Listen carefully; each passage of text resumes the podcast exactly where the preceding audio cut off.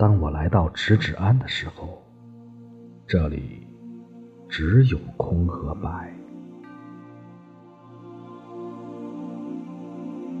相传，直指庵曾经有很好的庆盛，可如今却只生长白雾和白梅。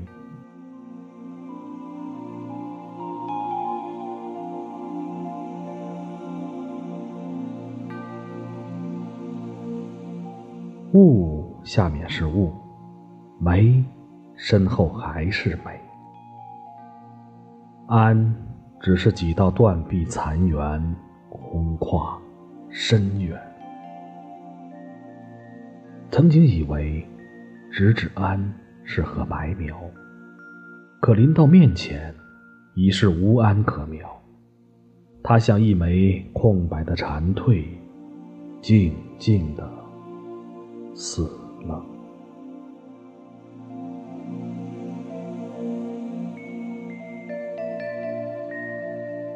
直指安已不复存在，安去后，梅最先到来。山谷几乎在一夜间住满梅树，这里的梅既无疏影，也无暗香，清一色的素白，小瓣。清瘦无味，直指安的梅当开则开，背阴的总是意外的早开，面阳的反而在后，弄得人心里有些不情愿。因为山谷的寂静，很容易就能听到花瓣迟迟疑疑。次第拆开的声音。古书上关于花钗的记载，想必就是这个样子的。梅因为冷傲，开起来已不似花，倒像开了一树一树的薄冰，而谢的时候，呼啦一下全没了。低头遍寻，也不见一瓣花枝，神仙一样，魂魄一样，似乎全化在雾里。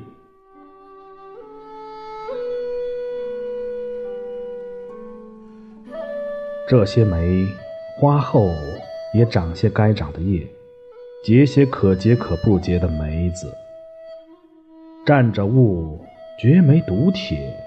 该是世外高人的事，凡人连伸出折枝的手都不敢，更没有以梅调羹的道理了。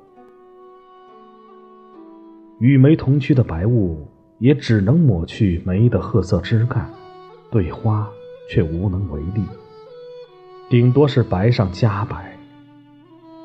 梅苍白的粉净，依然能从白雾后面探出来。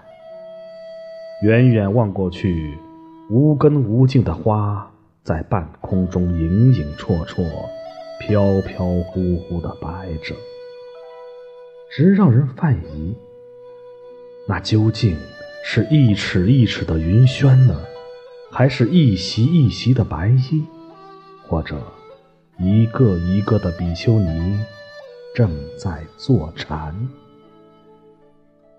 梅居然用它精心的白，扶起了直指庵，扶起了整个的山谷。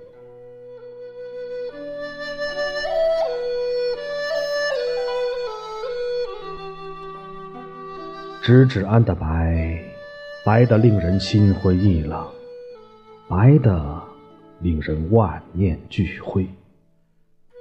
难怪诗人会说。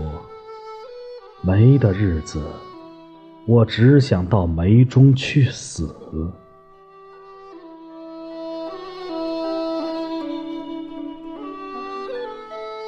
石壁上一方突兀的绿苔点醒了我。它是那件斜襟盘纽的葱绿小衣吗？它曾被藏匿在僧衣里层，曾在侧厢偷偷画眉。那时人总嫌太窄，衣总嫌太宽。那种布袍没有腰身，风来会有些凉，偶染小小风寒。月色一样冷的女子，荻花一样白的女子，那个女子是谁？她该叫净空，亦或了尘，还是带发修行的七眉居士？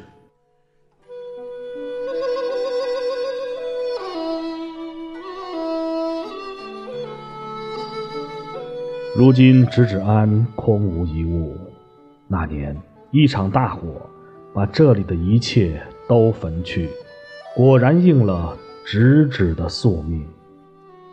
唯余我魂魄不去，直眉迎骨，单等那女子踏雪而来，我便眼睛一热，但凭白眉相认。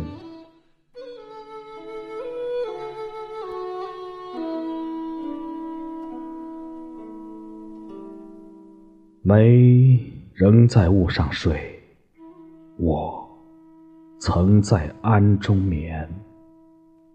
雾和梅是这个梦的正面，安和我是这个梦的反面。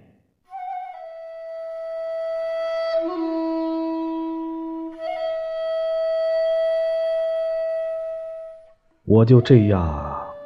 独坐直指庵的原籍，在某个午后，梅的身边。我来自落满灰尘的房间，写了已不存在的直至安。也许会有人读到的，也许今后有更多沾着灰尘的人会来看的。我不禁担心起来。我们会不会弄脏的？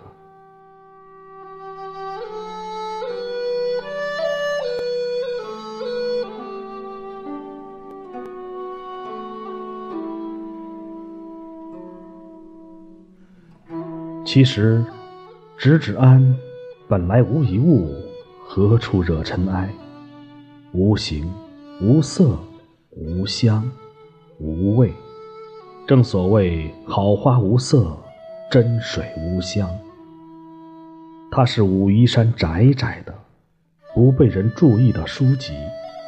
也许它原本就是武夷山水的一处留白。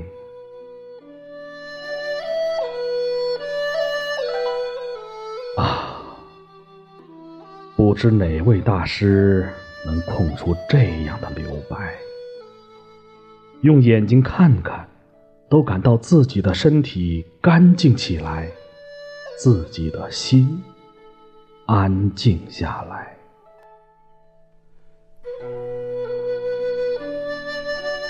这样的留白，是让人住上三辈子还想的地